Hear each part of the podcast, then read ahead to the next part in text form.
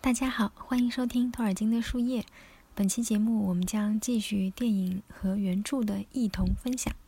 其实这个栏目呢，每一期的信息量还是很大的，因为除了小说和电影文本，我们还会援引各种参考文献里的知识型信息，从汤姆·希比教授的《通往中州之路》到电影设定集，从霍比特人详注本到电影拍摄花絮等等。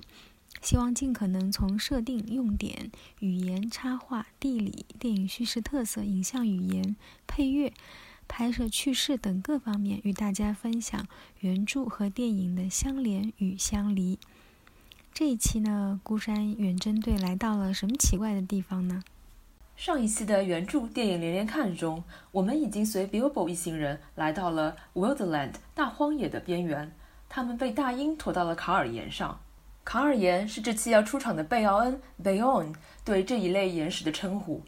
上次我们提到了电影中将这块贝奥恩之家附近的卡尔岩设计的有一些像一个仰着头的熊，不经意间用这个小细节引出了第二部影片中贝奥恩这个重要角色。他也是霍比特人书中比较不同寻常的一个角色，因为就连甘道夫都不太确定贝奥恩的渊源是什么。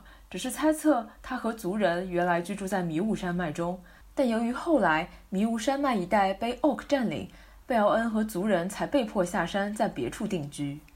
托尔金学者 Tom Shippey 说，贝奥恩可能算是托尔金笔下最不原创的角色之一了，因为他的创作灵感可以非常直接地追溯到 Beowulf 身上，也融合了好几个古代北欧传奇中的故事元素。在以往的节目里。我们提到过，Beowulf 的含义是 Wolf of the Beasts，疯狼，即嗜密者，也就是熊 Bear。虽然 Beowulf 在他的传奇中一直是一个男人的形象，但他也像熊一样力大粗笨，能折断宝剑、撕裂肢体、断人骨骼。另一个贝奥恩的可能灵感来源是创作于公元15世纪左右的《The Saga of Hrolf Kraki》，The Saga of King Hrolf and His Champions。故事中的 Bosva Biaki 是国王 Hrolf 的卫队长，他闲坐在战场之外，他的生魂化作一只巨熊，保卫 Hrolf 国王。但 Bosva 被打断和唤醒后，巨熊便消失了。Hrolf 及其麾下，包括 Bosva 在内，均不幸殒命，并且他名字中 Biaki 本身就是 Little Bear 小熊的含义，而他的父亲名为 Biani，意为 bear 熊。他的母亲名为 Bera，意为 she bear，因此 Bosva 从某种程度上讲是一个 were bear。Beowulf 以及 Bosva 的故事，也许都是受到了更加久远的熊之子类型的古老传说的影响。不过，不同于 Beowulf，Bosva 是一个 Agi Inhammer，意为 not one skinned，不只有一张皮肤，也就是一个 shapeshifter，有时候也被称为 skin changer。霍比特人中的贝奥恩也是被这样定义的。此外，在一些中世纪北欧和日耳曼民间故事中，有一类叫做 Berserker 的人，中文经常将其翻译为狂暴战士。他们在战场上野蛮而嗜血，而且经常被看到披着熊或者狼的皮。对 Berserker 的记载可以追溯到公元九世纪，是一位挪威国王的贴身守卫。很显然，Berserker 和 Bothva 也有着不解的渊源。让我们回到霍比特人里的贝奥恩，他是一个素食者，养了许多体型硕大的蜜蜂，以蜂蜜为食。白天他是一个毛发浓密的高大健壮男子，到了晚上他会变成一头熊，会以熊的姿态出现在战场上。因此可以肯定的是，他就是一个 were bear。而他的名字 Bayon 相当于古英语中的 Biani，与古斯堪的纳维亚语中的 Bjorn 同源，意为人或战士，但最初的含义为熊。而在托尔金的早期手稿里，Beon 名为 Medwed，Medwed 这个词又和 Medved 极为接近，后者在塞尔维亚、克罗地亚语以及现代斯洛文尼亚语中都是熊的意思。会在人与熊的形态间转换的贝奥恩，给霍比特人的美术组带来了新的挑战。在以往描绘贝奥恩的各种插画里，他的熊形态大多是艺术家参考现实中的熊画的。但贝奥恩变成的并非一头普通的熊，在设计时，美术组的设计师们围绕着几个关键词进行了头脑风暴。他的形象应该是高贵的，但一旦被触怒，便会变得极其危险和凶猛。张浩提到，他连续两星期每天晚上都会画一张贝奥恩的素描。他思考的问题是：贝奥恩变成熊后，身上会留有多少人的印记？或者，当他变回人形后，又会有多少熊的痕迹在身上？他认为贝奥恩的变换过程是一种他可控的力量，而并非像狼人那种不可控制的被迫转换。在张浩的某些素描上，我们可以看到熊的身上有着类似灵长类动物的面部特征。P.J. 在设计之初，希望 White 的设计师们探索一些更为极端和野性的造型，于是就有了一系列看起来比较狂暴的造型，也更像怪物。不过，最终采用的贝奥恩造型并没有过于可怕，它有着明显的熊的特征，但奔跑的姿势经过了改良。现实中的熊奔跑时并没有三足同时离地的瞬间，会使得其奔跑动作看起来有一种蹦蹦跳跳的可爱感觉。这显然和贝奥恩的属性大相径庭。于是，维塔的设计师们将猫科动物的奔跑动作嫁接到了熊的身上，使它奔跑起来看起来更加凶猛骇人。所以，电影中肥硕的 Bomber 害怕的一路狂奔，速度超过了所有人。人形态的贝奥恩就像张浩所言，带入了一些属于动物的狂野属性。维塔的做法是让他的头发一路延伸到后背上。而他的毛发为了显出一种粗野的动物感，在特效化妆时使用了马毛。他脸颊两侧造型独特的胡子，在变成熊后也会以类似的形象变成熊的毛发。起初，雄型的贝奥恩保留了饰演者 Michael p i s b r a n t 特征性的蓝眼睛。后来剧组发现蓝眼睛过于温柔，缺乏眼性，就索性把熊和人的眼睛都后期成了棕色，并放大了虹膜。由于贝奥恩与动物为伴，家中的小动物就像他的朋友和孩子。虽然是易怒和强壮的人，但对待动物却很温柔。尽管托尔金并没有明确指出，但电影设定他是一个素食者也是情理之中。原著中有一段，Bilbo 误以为换皮人是用野兔皮冒充松鼠皮的那种以刺充好的皮货商的意思，被甘道夫警告千万不要在贝奥恩面前提到任何和皮毛有关的话题。可见他的衣着不可能是皮毛制品。于是，在设计贝奥恩的服装时，设计师将他的衣服的面料设定为一种比较粗糙的纺织品，主要以植物纤维和掉落的羊毛织成，有着天然和原始的质感。霍比特人原著中，大家清晨从卡尔岩下来后，在下方的河中洗了澡，并渡过浅浅的河滩，又穿过草地，顺着粗壮橡树和高大榆树的边缘向前进发。随后，他们又经历了艰难地爬上斜坡和迈着沉重的步伐走进山谷。到下午过了一半的时候，他们经过了大片的花朵，并见到了许多忙碌的蜜蜂。贝奥恩呢，因为他和熊，呃，还有吃食蜂蜜是有关系的啊，所以呢，这片花丛呢，其实是它的养蜂场，有许多的蜜蜂在这边采蜜啊。啊，电影中那个镜头其实还是蛮深入人心的。但可能设置上情节会有一点点区别啊！一行人为了逃脱阿佐格的追踪啊，然后一路飞奔啊，穿过的那片花丛，但那个景色却是非常的漂亮啊！然后里面的有些的花朵呢，其实是新西兰特有的那个鲁冰花，呃，就是那些粉色的、紫色的锥形的那个花朵。这时，他们已经来到了贝奥恩的养蜂场边缘，离他的家不远了。最后，他们走到了一片橡树林带，林带之后有一片荆棘篱笆，篱笆后面便是贝奥恩的家，更确切地说是他的农舍。从地理方位上，他的家位于卡尔岩东面不远处，而卡尔岩正处于一条南北向河流 River Longflood 的中间。这条河向南延伸后，就是大家所熟悉的安杜因河了。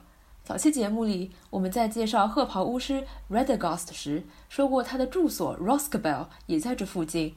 也正因为如此，贝奥恩尽管从没听说过甘道夫的名字，但听甘道夫提起 Radagast 是自己的同僚后，才稍稍放下了警戒。电影中，Bilbo 在侦查时发现了熊形的贝奥恩。后来，他们在前往贝奥恩家中时，半途还被熊形的贝奥恩发现，并一路被追赶，最后躲进了他家里。第二天早上才真正见到了人形的他。不过，剧场版电影为了节奏更紧凑，剪去了一大段甘道夫将一群矮人和 Bilbo 一一介绍给他的段落。加长版电影则将这段放回片中。虽然在和贝奥恩见面的时间上，电影和原著略有不同，但加长版中的这一段很好还原了小说的可爱之处。托尔金将英语量词的定义作为推动剧情和对白的关键，这本身就很有他的特色，又同时成为了甘道夫的智慧所在，可谓一举两得。然后他的小屋呢，其实是有个内庭院，呃，一行人是先到了一个内庭院，然后这个内庭院的两翼呢是有一些别的房间的，然后才能到达那个主厅。托尔金在写作时，脑海中对于贝奥恩房屋的造型结构已经有了非常明确的构思。书中这样写道：“他们跟着他走，发现进入了一个宽敞的大厅，中间还有一座火炉。虽然现在正值夏天，但火炉中还是有木材在烧。黑烟则袅袅向上，来到被熏黑的船子边，然后慢慢找到屋顶一个开口处溜了出去。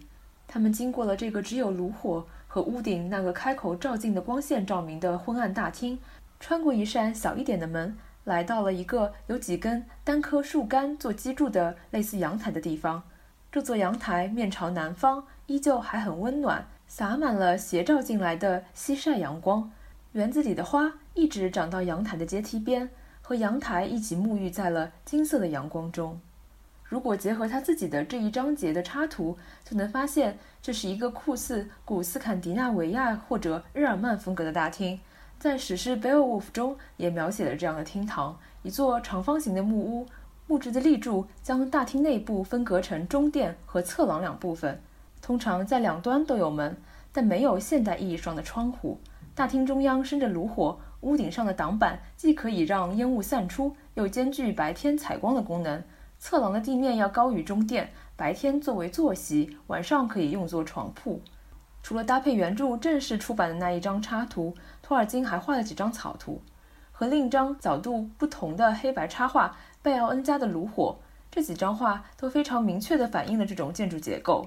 而《贝奥恩家的炉火》这张画又和托尔金好友 E.V. Gordon 的《古斯坎迪纳维亚语入门》中的一张插画惊人相似。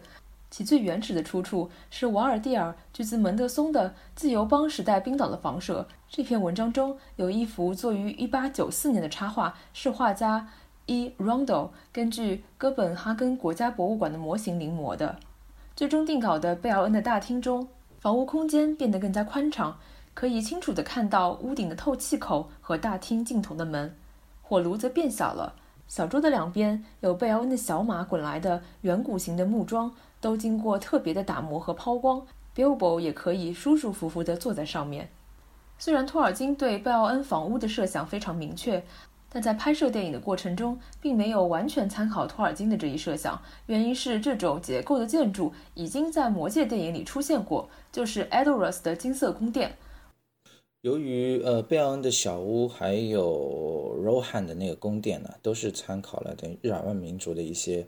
呃，传统的一些呃设置啊，呃，Rohan 我们都知道，我们上次有也有说到过，它其实是托尔金将呃安格鲁萨克逊民族的一些习惯也好啊，传统的文化也好啊，植入到了那个民族里。而安格鲁萨克逊民族呢，它也是日耳曼民族的一支啊。然后贝奥恩的一些很多的设置呢，其实也是和前面我们提到日耳曼民族的一些生活习性啊，包括。房屋的建造方式是息息相关的，因此呢，这两个它们之间是存在一些非常大的联系的。为了避免设计上的雷同，艾伦·利和 John Howe 在最初采用了基础 A 字形房屋结构，木质的柱子直接拔地而起撑住屋顶。剧组一开始为贝奥恩的布景选定的外景地在 Strath Terry，那里的地貌中带有大大小小高出地面的岩石。艾伦·利将一块巨大的岩石设计成房子的一部分，使其产生一半是山洞的感觉，因为熊喜欢在山洞内活动。后来，拍摄地换到了皇后镇附近的 Paradise，周边地貌和风景也发生了较大的变化。贝奥恩房子的设计又从头再来了。原著中这样写道：他们很快来到一座又高又宽的木门前，两人可以看到门后有一大片花园和许多低矮的木头建筑。有些用粗糙的原木建成，屋顶铺了茅草，有谷仓、马厩、畜棚，以及一长排不高的木屋。在大篱笆内部的南边放着一排排的蜂巢，上面有中型的茅草顶。盲耳听到的都是巨大的野蜂飞来飞去、钻进钻出所发出的声音。这种谷仓、马厩、牲畜棚和主人居住的地方都在同一屋檐下的建筑，常见于中世纪的欧洲。于是，艺术家们采用了传统的中世纪农舍结构，主要使用了巨大的石块和粗壮的木头制成。屋顶上铺满了干草，并加上了好多个蜂房。这种人和动物，呃，等于是和谐相处的那个居住布局呢，其实在罗汉也是有的。这次呢，我们在播客的一些示意图里面放了一张，呃，罗汉的就平民的那个小屋的一个布置图，然后大家感兴趣的话可以看一眼，它的一个呃马厩，然后和人居环境是融合在一起的，哎，里面有有卧室啊，然后有起居的一些区域，有磨坊。有大家聚在一起的一个篝火的区域，以及它旁边的那个呃马厩。艾伦丽说，它看起来有点像德文郡的长屋。张浩觉得它是一种海德建筑、维京建筑和毛利建筑的结合体。它的内部看起来粗野简朴，充满了各种日常生活必需品。屋子内外各种木头上雕刻满了花纹。张浩设计了几乎所有的木雕图案，它们多是来自各种神话传说的意象和动物的主题。比如贝奥恩大床的木梁上刻的是北欧神话中的世界树 Yggdrasil，上面还有欧丁的两只乌鸦 Hugin 和 Mooning，还有巨蛇 Nidhogg。屋内另一处柱子上雕刻着 Green Man 的脸，他是凯尔特文化中自然的人格化形象。艺术家们设想，贝奥恩自己徒手建造了他的家，并在空闲的时候在木头上进行雕刻。天长日久，屋子里就都是木雕了。我印象非常深刻的是贝奥恩的座椅，它的靠背上雕刻着熊的形象，非常美丽。这里想请精通建筑的南辰来为大家介绍一下草顶房这种建筑的细节。草顶房是用干性的植物，比如说桔梗啊、芦苇啊、沙草等，呃，去进行屋面的铺设啊。铺设在内部的呃那个屋顶的外面通过这种模式可以呃防止水侵入内部的那个屋顶，同时呢呃价格低廉啊，在相对古代一点时候是非常常见的一种屋面处理形式，在全世界都应该说是使用的比较多，就是它是通过一捆一捆的那些植被啊层层叠叠的铺设在上面的。哎，这样一来呢，它其实就留有很多的空气在不同层的那个植被里啊，这样子的话就可以起到很好的保温隔热的作用。因此，在热带和温带都非常频繁的被使用。那它有一个非常大的缺点，也就是呃防火性能比较差啊，容易起火。在英格兰呢，这种模式是非常常见的，可以说。贝奥恩的这样的一个木屋的一些形制啊，它是一个非常典型的英格兰的乡村建筑的一种形制。因为直到十九世纪末啊，它是唯一的乡村建筑的屋顶处理手法。二零一三年的研究表明啊，在英国的话，大约有六万多个这样的一个房产。好的，谢谢南辰的介绍。剧组最终选定在 Paradise 建造布景后，在这里搭建了两部分场景。一部分是矮人们奔跑进入的前门，另一部分是房屋的后门。在那里，甘道夫把矮人们一一介绍给了砍柴的贝奥恩。P.J. 觉得那是一个非常完美的拍摄点。剧组紧邻着一棵巨大的山毛榉建起了贝奥恩的房子，但没想到的是，在房子不仅刚刚建好的时候，就遭遇到了意外。这棵大树突然在夜里倒了下来。为了能保留 P.J. 心中的完美设定。剧组的工匠们制作了一棵高达八米的假树，安装在了原来那棵树的位置。而原来倒下的那棵大树被劈成了许多小块，变成了贝尔恩家中堆放的木柴。不少演员直到拍摄完都没有发现这棵树其实是假的。这一段的拍摄也发生了一些有趣的事，因为贝奥恩身材高大，比甘道夫还要高出许多，所以为了体现出这种差异，他的房屋也是等比例放大建造的。以我这种正常人进入这个布景后，就会仿佛置身巨人的家。此前，张浩在中州旅人之夜活动的分享中放出过一张自己坐在靠背椅上的照片，即使是身材高挑的他，坐在贝奥恩的扶手椅里，也看起来像是一个两三岁的小孩一样。尽管拍摄地风景如画，但拍摄时仍然竖起了绿幕，这使演员们非常不解：为什么不直接使用当地风景作为拍摄背景呢？原来不仅搭建的前门和后门都朝着同一个方向，因为后门处贝奥恩砍柴时会使用到背景里的风景，因此前门就不能使用同样的风景了。但最后由于光线朝向和天气状况的影响，后门的镜头在拍摄时也竖起了绿幕，而需要的风景则在光线合适的时候由摄影师分开拍摄了高清影像，后期再和演员合成到一起。大概这就是人算不如天算吧。好的，谢谢文晶和南辰信息量超大的分享。本期节目就到这里了，感谢你们的收听和陪伴，我们下期见，拜拜。